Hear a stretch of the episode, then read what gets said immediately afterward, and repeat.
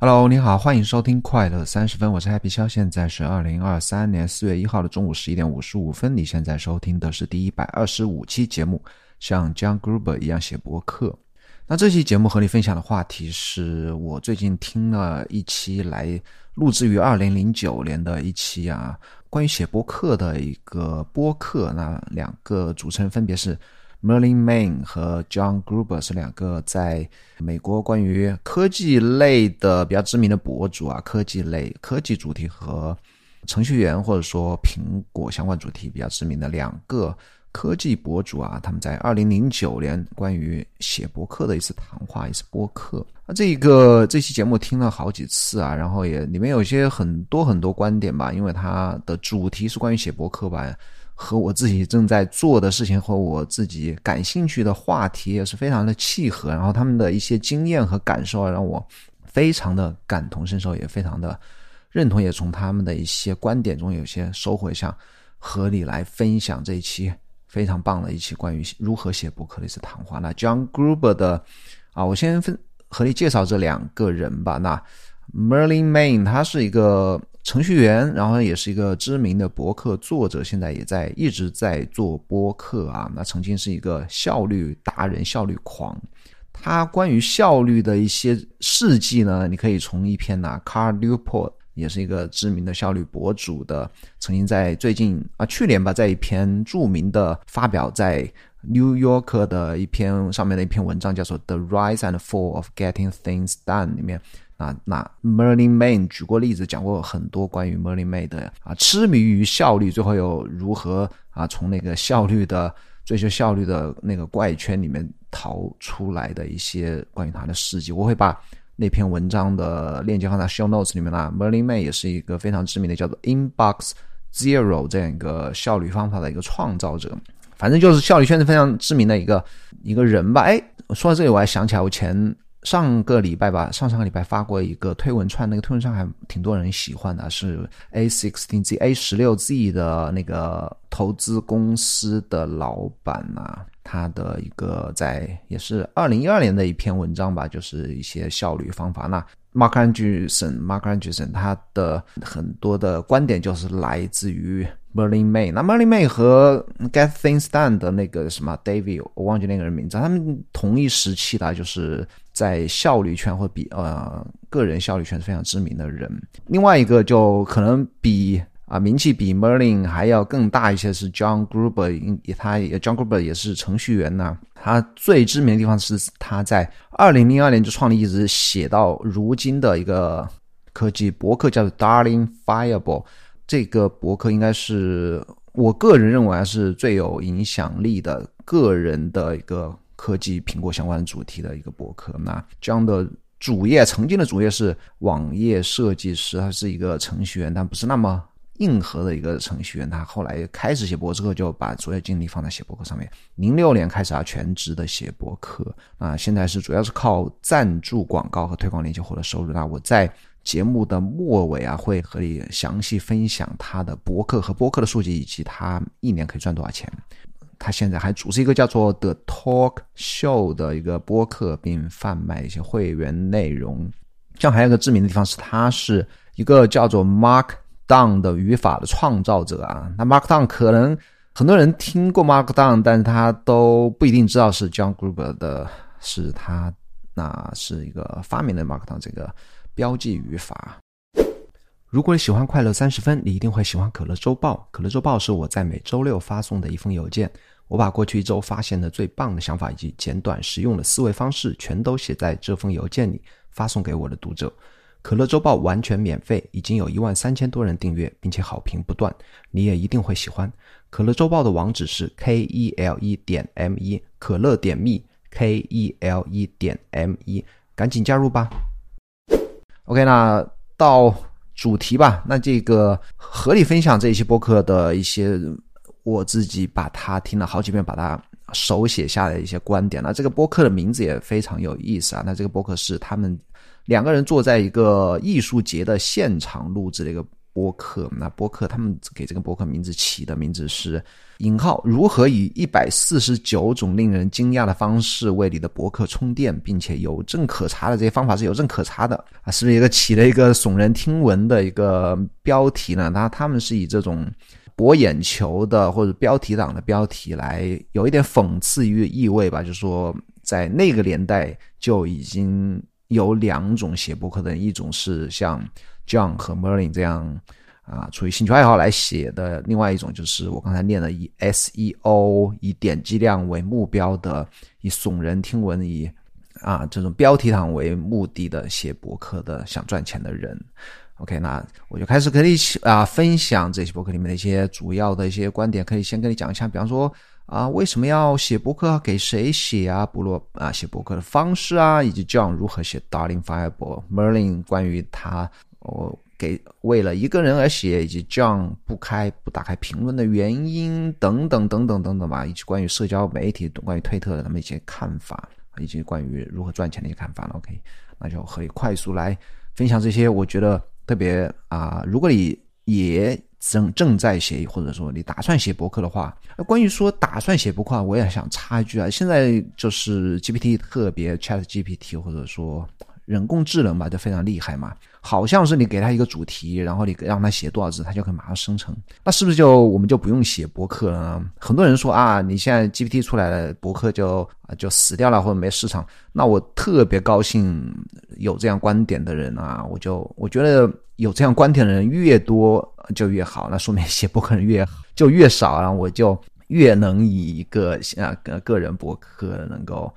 得到当然，竞争是不是就像我待会儿会分享，竞争不是写博客的目的啊。但是做这件事情就会越少。当我脱颖而出的机会，我们我和你能够愿意写博客人脱颖而出的机会就会更加的大，对不对？最好是大家都去用 A A I 啊，不要自己去写。OK，那江说他想做这一次演讲的原因呢？他引用了呃。沃尔特·迪士尼的，就是迪士尼的一个创立者的一句话啊，说为什么要写这个，做这个演讲，或者说为什么要写博客？他说，那迪士尼的原话是：我们拍电影不是为了钱。我们赚钱是为了制作更多的电影，换句话说就是啊，写博客不是为了赚钱，赚钱是为了写更多的博客。那这个思想也是他在我待会博客后面会分享他给一个年轻人四个写博客的建议里面的其中一个啊，就是你不能在写博客的写博客的开始之前的目的啊，以及包包括写博客的过程啊，你不能以赚钱为目的啊，反而应该赚钱是为了让你更自由来写博客。因为就像我刚才讲的啊，现在博当时啊到现在一直都是啊，就有两种写博客的人，一种是为了赚钱而写，一种是为了写而写，那是这两种人是完全不同的两个方向啊。对我来说呢，为了赚钱而写，至少我啊是写不好的，或者写的不开心的，因为为了赚钱而写，那写博客就变成了另外一份工作，本来就自己有一份工作，对不对？还要去。业余时间还要打另外一份工，就是就会是这样这样一种感觉吧。我看他接下来他们后来又聊了为了谁而写博客啊，就写给谁看吧。那 Merlin Main 他说不应该是为了读者而写。那我引用一些他们的原文，他说你不应该关心，如果我不在你的目标受众中，如果我不是你想接触的人，我们都应该对你不关心我的想法完全无所谓。最终，我所钦佩的以及我认为 John 所钦佩的人，这不是关于傲慢，而是关于有信心知道你想说什么，以及你想对谁说啊。我我插一句啊，就是说你不关心什么，就是你不应该关心别人，不应该关心啊谁在看你的博客，不应该关心他们喜不喜欢你的博客啊。我接着念，无论你是想谈论在推特上有一个良好的运营，或者还是还是想谈论。啊，一百三十五个令你兴兴奋的方法来启动你的 Firefox，这都是你的决定啊！我引用完了，他后面一句话其实讲的也是一个举了一些例子啊，就是你想写什么，无论是你啊，你讨论一下你的很 geek 的地方啊，编程上面遇到了一些啊发现啊，或者说你捣鼓你的软件的一些一些经验啊，你想写什么都。无所谓啊，就不要去为了受众而去写。那接着我还想引用一段啊，他说：“很多人都是为一大批他们并不所关心的听众服务的，这是对一些人来说的，而不是对所有人来说的。但是如果有的话，如果所有的事情都是你想做的，那么你就没有一件真正的事，呃，真正在做的一件事情。如果你想让所有人都听你的东西，你必须一直说所有的事情。没有人他们知道这是给他们的，你怎么知道接触的是正确的人？如果你想。如果你试图取悦所有的人啊，引用完毕，那什么意思呢？就是说，你如果想啊写给所有人看，想写一个所有人都感兴趣的东西，那么你就会去写所有的东西。当你写所有的东西的时候，你的读者会觉得，哎，这是给我写的吗？好像是给所有人写给所有人看的。那么就是你最终啊，你试图接触到，试图试图让你的文章接触到所有人的结果，就是没有任何人能够感受到你是为他们而写啊。就说你。当你试图取悦所有人人的时候，就是啊，没有任何人会被你取悦到。啊，我之前也曾经啊，比较认同的一个叫 James Clear 说的一个观点，就是说，当你为读者而写的时候才是博客，当你只是为自己而写的时候是日记啊。我觉得他这个也是有一定的道理，就是说，你的博客尽管是啊为。我刚才讲了，就 Merlin 和 John，他都是说应该写自己感兴趣的话题，对不对？但是你如果只是啊记自己流水账，或写一些没有太多价值的事情呢，那么你的日。博客其实也没有太大的可读性，对不对？就说你如果写自己感兴趣的东西的同时，还要注意通过写这些描写这些事情啊，给别人带去一些价值。那 James Clear 他就走的比较极端，就是以给别人带去价值为目的而写。那这是他身为作家身份工作的一个看法。那我们普通人如果没有像作家这样试图以博客和写文章和写书来作为一个主业的话呢，我们。更应该啊，还是首先以写自己感兴趣的东西，然后写这个不管是话题吧，还是一篇提供一些信息吧。首先要考虑它能否帮助到我啊，只有能够帮助到我，就一定能够帮助到别人。那出发点还是应该是以我们自己感兴趣，然后以这个出发点。来写，然后写一些能够对别人有帮助的东西。你不应该啊，我们不应该什么？不应该考虑，首先不应该考虑别人想看什么，对不对？你如果去考虑别人想看什么，就像我刚才讲的，又变成一份工作了。那别人的兴趣点在哪里啊？你不应该关心别人的兴趣点在哪里，不要试图去取悦读者，一切一切还是以自己的兴趣出发。而且我还想举一个例子啊，举一个例子来说明啊，只有写你自己特别痴迷、特别感兴趣，就好像。啊，有人会说什么？呃，什么投入的人呢？专注的人是很很性感的，或者说很让人嗯觉得他很有魅力的样子吧？那这个其实我能够也能从读一些。人的文章能够感受出来啊！我曾经在播客里分享过一个一个人的文章，他是那个 Cheap Hell，就是在中国非常知名的一个论坛啊，科技论坛的，他的那个网站的站长叫做拿破仑啊。拿破仑他曾经写过一篇修理，他他买一个二手保时捷，然后他用非常长的一篇帖子来记录他如何。修理这个保时捷，才换零件啊，然后乱七八糟的去捣鼓折腾这个保时捷啊。其实我对保时捷和车修车啊是一点都不感兴趣。那那一天我就是花了那些帖子特别特别长，我花了大概半个小时四十分钟的样子就去读他那篇修保时捷的帖子。啊就是你能够哪怕是你自己不关心的话题、不感兴趣的话题，或者说完全不太了解的领域啊，你如果能够。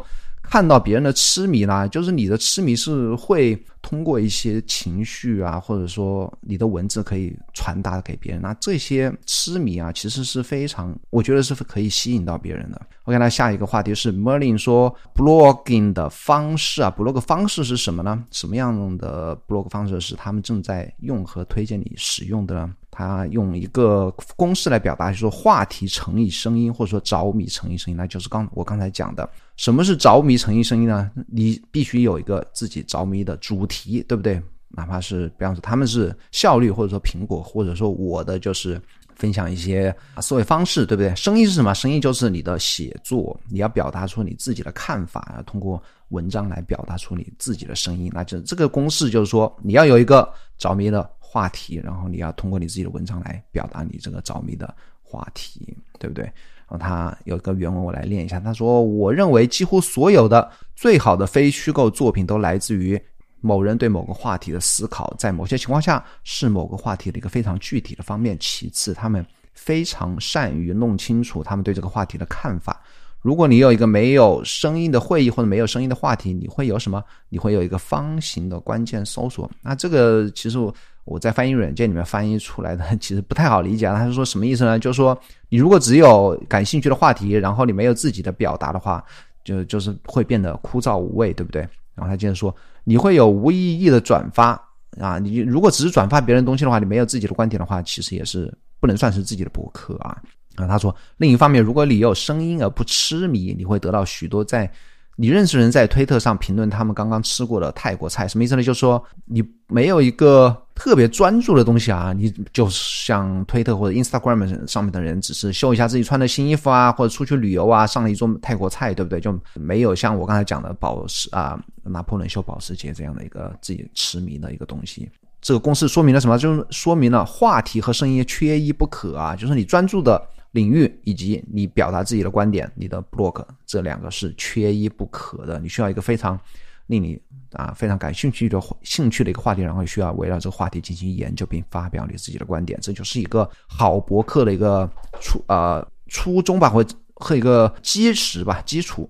这样后面开始讲了他自己如何写 Darling Fireball。那 Darling Fireball，我我插一句啊，Darling Fireball 这个什么意思呢？就是 John 在小时候经常看那种，我不知道棒球应该是棒棒球啊，就是中场表演的时候会有一个哦，他不知道，我不知道他是在马戏团还是在看棒球的中场表演的时候，就是会有那种人体炮、人间大炮啊，人体炮弹就会。有一些特技演员就把自己放到了一个炮里面，然后砰一下就把自己弹出去啊。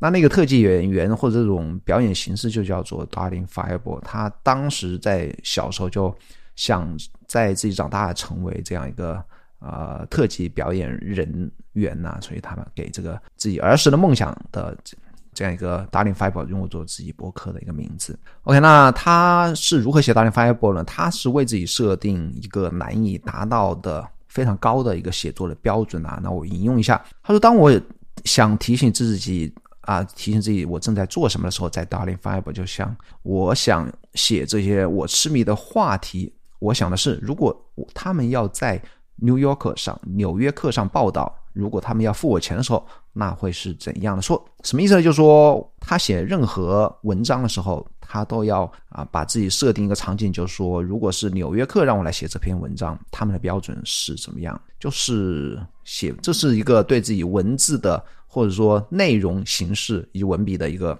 比较高的一个要求啊，然后他接着说：“我从来没有达到过这个目标，这就是为什么我认为有一个目标是非常重要的。如果你啊，我插一句啊，如果你一直可以真的是达到了，能够在《纽约客》或者《时代》杂志上面开一个专栏的话，你就没有一个啊，没有一个继续前进的一个动力了，对不对？所以说，他认为啊，你知道他是无法达到的，这样你就会一直在改进。我确实觉得我现在是一个比六年前刚开始更好的作家，这个和我经常讲的一个。”观点一直是一致的啊，就是你不要在意现在写的好不好，你要有一个更高的标准，或者说你已经能够感到感觉到你自己写的不好的话，那说明你是有一个比超越自己写作能力的一个更高的欣赏水平的这些，这是一件非常好的事情啊。然后就像这样说的，你朝着一个方向努力啊，不管是他说的发表在《纽约客》上的品质，或者说你自己认为你要啊朝着某个作家的喜欢作家的标准来努力的话。一直写一定会比自己写的好，就好比我现在写啊，虽然我自己写的觉得写的还是 有时候非常不通顺啊，就是不能说写的好不好，就是能都不是一个非常合格的作文呐。哪怕是现在这样，我自己特别不满意，那我也比自己在啊两年前二零二一年刚开始写博客啊的自己要好得多得多得多啊。然后下下一个话题是，Melin 说为了一个人而写，那这个是我经常。提到的一个观点啊，也是我写了好几篇博客来表达这样一个观点，就是说，你当你写博客的时候，你要脑袋里面要想着你为某一个人去写，不要去想的考虑到所有的人。然后他是这么说：“他说你在做东西的时候啊，会不会考虑到你显示器后面的那张脸？你能不能知道你做的东西啊是否让这个人满意？还是你只考虑到你知道呃，你知道一大群会点击你东西的人啊？这就是两个方面啊。你要么是要么是为了啊一个人写，要么是为了一大群人写。”他说：“因为事实是。”一旦你弄清楚谁是那张脸，就更容易做出你真的非常自豪的东西。不管你想发布什么，即使是在推特上发布一个愚蠢的笑话啊，这个就是你要找到一个目标读者、目标听众啊，找到你想取悦的那一个人，可能是你非常尊敬的，比方说 John Gruber 就觉得他要为一些。比方说啊，苹果的高管呐，或者他特别敬佩的作家啊，去为他们写，也可能和我一样是过去的自己啊。我经常说我是为了一个人写，就是过去的自己，哪怕是。昨天、上个月或去年或者年轻的时候或小时候的自己而写，包括那个 Stephen King 在他的那本关于写作书叫《On Writing》里面说，他的读者就是他自己的太太。那这个这个方法是很多人用到的。那 John 的理想读者是另一个自己啊，就是想搞清楚某件事情的自己。什么意思呢？就是说，当他发现一个话题，他想搞清楚，但是没有人写，OK，那他就开始研究，然后把这篇文章写出来，为了想搞清楚某件事的自己。而写一篇文章，那后面啊，Merlin 还透露了一个 John 他的网站啊，他的网站其实非常有特点啊，你可以去看一下那个 Darling f i b e 的网站啊。然后 Merlin 提到了 John 曾经和他说他的 John 不打开自己的网站的评论的原因啊，他是这么说的啊，John 说我想拥有我网站上从左上角到右下角的每一个像素。什么意思呢？就是我的网站上每一个像素都是我做主的。你如果打开啊，如果有啊，接着说，他接着说，他如果我有一个，我让一个人进来，即使一是一个非常聪明的人，即使是谁谁谁，即使是老哥，我的老哥进来啊，也有他当啊，当他们有话说，就像一个非常聪明的人和非常有趣的人。不管是谁吧，那这就不是我的网站了。什么意思呢？啊，哪怕是非常聪明的一些评论啊，非常棒的一些评论放到你自己网站上，那这样认为这个网站就不是我的网站了。哎，这是一个我觉得是一个非常好的观点啊。竟然，呃，虽然不是我不打开评论的观点啊，但我觉得这个也是一个非常棒的观点。那我自己是不打开。啊，评论是我有三个原因啊。第一个是看别人评论会影响我的心情啊，而且总会有人去和你争论啊，哪怕是看起来善意的争论，或者说非常有建设性的评论啊，不管是出于什么目的啊，我看这些评论是肯定会影响我的心情的，不管是往好的方向影响，还是往坏的方向影响的。而且你我去读这些评论是浪费我自己的时间啊，而且我不太需要别人的鼓励啊或者表扬。那或者是批评啊，尽管这么说有点太骄傲啊，但是我的确是不太需要别人的一些啊对我评头论足。OK，那这样这样接着说啊，那些你希望读你博客的人，真正真的是在读啊？那就这就是他当他二零零二年写了非常多年之后呢的一些带来的意想不到的收获，除了金钱之外的收获，什么意思呢？当你在这个行业里面啊，博客是写的非常棒的时候呢，他举例啊。他有一次在电梯里面就参加那个苹果的 WWDC 的开发者大会，然后在电梯里面碰到了苹果的啊副总裁 Phil Schiller。啊，他跟 Phil Schiller 做介绍说：“哎，Phil，我是 John Gruber。”那 John 啊 Phil 说：“哎，我 John Gruber，我非我我知道你，我读你的读你的 blog，而且我今天早上刚刚读过你的一篇文章，但是我不太认同你的观点啊。”那这件事情就让 John 觉得哎，非常的。非常的荣幸，对不对？那 Phil Schiller 是仅次于当时仅次于 Steve Jobs 的一个苹果的副总裁吧。他就认为啊，你如果只是专注在自己的世界，就会带来非常多的意想不到的机会和奇遇啊。你如果只是追求一些大众的东西，比方说那些另外的一些什么 Mac Story 啊，Mac Stories，或者说那个 Nine to Five Mac 啊，这些每天发几十篇。啊，文章的那些媒体呢，就不会有这样的机遇出现啊。然后下一个话题是不要成为 copycat，不要成为盲目模仿者呢。他们也拿了啊一些公司举例，比方说那个三十七 signals，就 thirty seven signals，就是非常知名的 DHH 和那个 John Fry 这两个搭档的，应该是在程序员这个圈子里面非常知名的一家公司啊，就是那个 Basecamp，以及我一直在用的 Hey。嘿，email 这个这个公司啊，拿他们举例，就是说，当 Basecamp 出来的时候，就很多的 copycat，很多的模仿者啊，他们模仿啊 Basecamp 的一些设计风格啊，一些软件啊，但是他们永远的赶不上 Basecamp。为什么呢？他们无法模仿他们软件背后的那种啊思维方式啊，或者设计的一些精神或灵魂在里面啊。这就是他拿这些软件公司举例啊。然后关于社交媒体，关于推特，他们也是发表了很多看法。比方说啊，Merlin 说啊，社交媒体不是关于你想说什么，而是你人们对你，而是你对人们给你的评价的容忍度啊。我觉得这个说的非常棒啊。社交媒体基本上，比方说推特吧，不是关于你想说什么，而是关于你能否忍住。别人不断的对你评头论足啊，他说这与嗯这他说这与发布你伟大的跑步是完全不同的。社交媒体是当你在人们说你是一个傻瓜时，停止谈论你的跑步，就是你与你发布什么内容是完全没有关系的，就是呃只是看你能不能在别人评论别人说你是一个傻子的时候，你还继续要不要去啊在社交媒体上发布你今天吃了什么东西，还跑了几公里，对不对？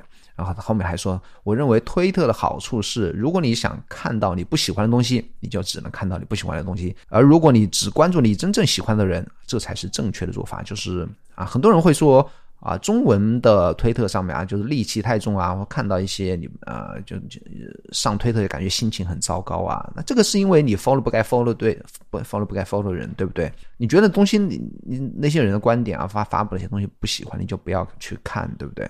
你要看一些。在意的话题，或者说给你能量的一些账户啊，后面他还说，如果我不在推特上发推啊，我每天会多出百分之七的粉丝啊，因为我很烦人，我太烦人了啊，因为我的文字啊比按钮更难哦。那最后一句话，文字比按钮更难，它是只是一个比喻啊，就说你写什么比啊你的如何设置你的。博客的一些网站啊，或者说一些按钮啊，是更难的事情。这这里他的意思就是说，那些搞什么框架呀、WordPress 什么主题啊、什么这些这些东西其实是很简单的，而你发布什么是非常难的。另外，他说那个 当他不发帖啊，就会多出百分之七粉丝。这个我也非常的非常的感同身受啊。就是我呃，我会有一些推文让人来 follow 我，但是我有一些推文就会让人看的受不了，会。会去批评我，然后会掉 f 啊，这个也是我。当我说出一些话的时候，就会掉 f 这个是 我也会遇到的一些经历啊。而且后到后面说，当社交啊，当社交媒体的人讨厌你时，也就是你应该开始一个博客的时候，对吧？就是他们啊，你发什么他都不喜欢，发什么他们的都会批评，然后发什么都会掉 f 这个时候你就是应该去写一个博客，为什么呢？因为你不要在别人面前说别人不喜欢的话，但是当你啊说的话非常的有个性的时候，才会掉分，对不对？那这些个性恰好就是应该开始一个博客的一个契机。然后 Merlin 还说了 John 的可爱之处啊，那可爱之处我也我也非常喜欢啊。他说为什么喜欢 John Gruber 呢？因为其中一个原因是 John Gruber 他根本不在乎你是否同意他的观点。啊，我只是非常欣赏那些不需要我们爱他他们的人。我对那些真正相信某些东西的人有很多好感。他们的信念和对某些东西的兴趣比我假装喜欢他们更重要。什么意思呢？就是我说什么，我并不是以为了讨好别人而说。我说什么，并不在意你会去讨厌我或喜欢我，这都不是我说什么，我相信什么的一个前提。而且我觉得啊，我觉得只有这样的人才能写出好的博客。而且我认为好的博客一定要有自己的观点，不管那个观点我是否认同，你是否认同，大家是否认同，必须要有自己的观点才能写出一个好的博客。OK，后面是 Merlin 关于博客的长期收益啊，长期收益，博客的收益到底是什么呢？他说，对你来说，真正的长期收益不是你博客的 CPM，CPM 就是签字印象费用啊，所谓的 CPM 就是很多人在博客上放广告嘛，那个 CPM。当你的访问量更多啊，你的或者说你在你的博客在 Google 的广告里面的权重越高的话，那个 CPM 就越高。那如果不是通过博客赚钱啊，不是通过博客的 CPM 赚钱，而是从你所做的事情中脱颖而出的机会。什么样从你事情中脱颖而出呢？比方说啊，Merlin 成为了一个效率达人，对不对？那 John Gruber 成了一个科技和苹果的专家，连 s h a r e f i l l e r 都认识他，这个就是长期的。你写博客的一个长期的收益啊，啊，John 在后面也说了，attention，attention 就是你的 reward，award 就是注意力就是你的回报。那注意力其实是有非常多的方法可以转化为其他的形式的收益啊。待会我会会和你分享它的收益。包括 Merlin 讲说，还有一个什么长期收益呢？是从一个细分领域里面成为专家啊。他用一个词来形容，成为一个 the go to guy。什么叫 the the go to guy 呢？比方说。苹果有一个最新的发布会，对不对？那大家哎看到新的 iOS 系统出来了，他会想去哪边看一下这个系统的一些新的特性啊，或者说有些什么大家的一个观点啊？那大家会去看谁呢？会去看 John Gruber John Gruber 的博客来看一下他是怎么看一下看待这个新硬件、新产品、新系统的。那这个就叫做一个 The Go To Guy。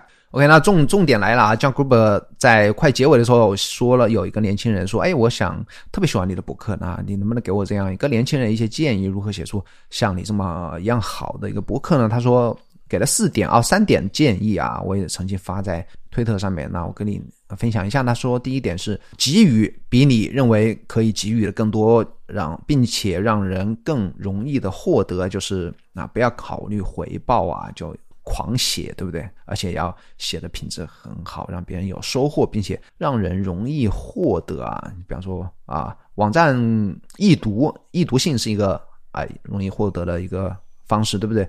包括更多的渠道，RSS 啊，个人的网站啊，推特啊，或者说现在 Newsletter 啊，啊，这个就是也让你的博客接触了更多人，比给更多人带来帮助，这是第一点啊，也是他放在第一点，也是最重要的一点啊。第二点是什么呢？专注在从博客之外的地方获得收入，并随时警惕新的机会。就是你要在博客之外的地方去赚钱。就像他一开始讲的啊，迪士尼那句话就是：我拍电影不是为了赚钱，我赚钱是为了拍电影，对不对？然后第三点是不做那些可以盈利但让人讨厌的事情。那个这个 是我也之前犯过很多错误啊，我尝试过非常多。啊的盈利方式那？我我不认为我是让人厌恶啊，但是我实在是花了很多精力在，我就觉得之前那些事情都浪费时间啊。虽然我也赚了一些钱啊，也不能说让人厌恶吧。我觉得精力啊，还是应该放在写上面啊，特别是你不能最后为了。盈利啊，什么什么事情让人厌恶了？比方说你的网站一打开一大堆广告，对不对？比方说你的博客里面、你的 newsletter 里面、你的推文里面不断的插广告，不断的让人去买你的课程、买你的这个、买你的那个，这个就是让人厌恶的事情。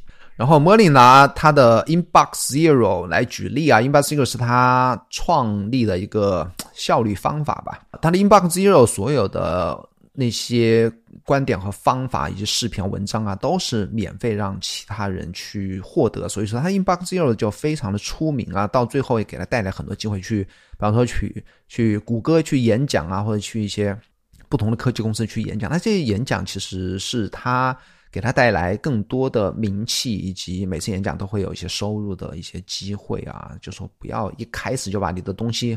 你认为很棒的东西放在付费墙之后啊，应该让更多的人从你这边啊，就就像这样讲的，给予比你认为可以给予的更多，并让人更容易获得。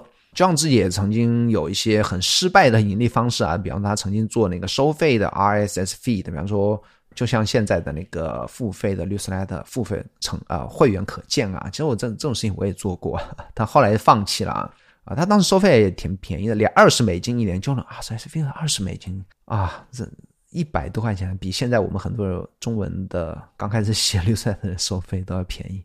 OK，那现在的工具其实很多了啊，但是像 John 到现在也没有拿他的博客来收费啊。我待会和你分享他是怎么赚钱。最后一个在收尾处，它关于也是一个易读性啊的一个一个方法吧，就是关于它的页码。啊，英文有一个单词，我也是查了之后才知道啊，叫 pagination。pagination，它的是一个 paginate，paginate 这个动词的一个名词形式。这个动词叫什么呢？就是分页啊。那它的 Darling Fireball 这个网站的一个特点就是，你打开这个页面就可以一直读，一直读。当然是有底的呀，那应该是在首页至少放了二十到三十篇文章，而且每一篇文章。你如果去我的 happy 小点 com，你会看到每一篇文章都会只放了一部分文字啊。你当你觉得这篇文章感兴趣的时候，你再点击更多才会打开这篇 blog 的完整的页面去看到完整的内容。但 John 觉得这是一种阅读障碍，他是这么说的：他说我现我想我正在发展一种阅读障碍。当每当我看到下一页时，我想他就在说停止阅读并关掉这个标签，什么意思呢？就像我自己的 Happy 小点 com 啊，就是说，当他看到那个啊继续阅读，或者说点击下一页，他就觉得这个网站告诉他你不要再看了，你关掉这个标签也把什么意思呢？换句话就说，人们去看到这些需要点击才能继续阅读的东西的时候，他们实际上是。就成为了他们一个障碍嘛，而且他们会做的事情往往不是继续阅读，反而是去关掉这个页面啊。所以说，他的 Darling 发表就没有翻页，也没有接着阅读更阅读更多这些点击按钮啊，一次性的全部在首页加载出来。我也啊，从他这边也得了启发呀。我会后面如果我继续更新在 Happy 小点 com 的话，我会把所有这些啊需要加载、需要点击才能加载完整文章的这些东西。这些阻碍啊，全部移除掉。OK，那最后的重头重头戏来了啊！John 的播客博客的一些访问数据以及他的赚多少钱，我跟你分享一下他的网站 Darling Fiber 的日访问量是八万到十万次，这些数据都在你的你你自己可以去他的网网站上看到啊，是他是有写在那边的。他每个月有两百五十万的访问量啊，他的 RSS 订阅者差不多是二十万，我觉得二十万其实也不太多啊。我们中文的。同量级的阮易峰，阮易峰他在我我相信应该是超过二十万次 R R S S 订阅啊，我忘记在哪边看了啊。Feed 里你可以看大家同从 Feed 里订阅这个博客的人数啊，我记得就有几十万，那只是这一个阅读器对不对？还有那么多那么多的不同的阅读器，我相信啊，阮易峰应该是超过五十万的 R S S 订阅者啊。Darling Fiber 这个网站的。有赞助商啊，它赞助商的形式是一周每个礼拜一个赞助商，那这一个赞助的费用是差不多一万出头啊，一万美金出头。那就是说每一周 Darling Five 5可以让 John Cooper 赚一万块美金，然后他的播客也是同样收费，他播客的听众是大概七万五千次，七万五千个啊，那我就默认为他的播客播出九十天以后能够单集收听七万五千次啊。那他一周更新三次啊，这样是一个人主持，偶尔会请一些嘉宾啊。那他一集可以收，可以接若干个广告吧。那每个广告是五千美金，那我就打他每一集可以接两个广告，那一集就是一万刀，那一年也差不多是五十万刀。刚才我讲的他的博客一周也是一万刀，对不对？那博客一万刀，博客一万刀，一周就是两万刀。那一年五十四周的话，休息就打了四。呃，五十二周休息两周的话，那差不多吧，差不多毛估估一年的话，靠这个就是一百万美金的收入呢。他自己还有其他的一些一些其他的一些方面的一些收入，比方说亚马逊的一些一些什么推广链接啊等等吧。我相信还有其他一些收入。那这样一个科技博主啊，一年一百万的收入，而且他没有做 YouTube 视频啊，就是一个我觉得还是非常棒的。而且每天都非常的开心，对不对？如果让我每天去写 我自己感兴趣的话题，我也会非常开心。但是，哎，我也也我也要向他学习吧，向他向他的这个方向来努力努力吧。OK，那这就是本期想和你分享的话题，觉得有没有收获呢？如果你喜欢我的节目的话。就像我在一开始插入的广告一样，帮我在苹果播客打开，点击五星好评并留下留言，我会在节目里念出来。你一定要订阅可乐周报，它是我在每周六分享的过去一周发现最棒的想法。在可乐点名可以看到我的播客、博客以及可乐周报的 newsletter。那我在微信里每天更新更新一篇关于效率的创造的博客，链接在 show notes 里面，你可以在微信里面搜索 happy 肖就可以找到了，一定要关注。咱们下个礼拜四再见，拜拜。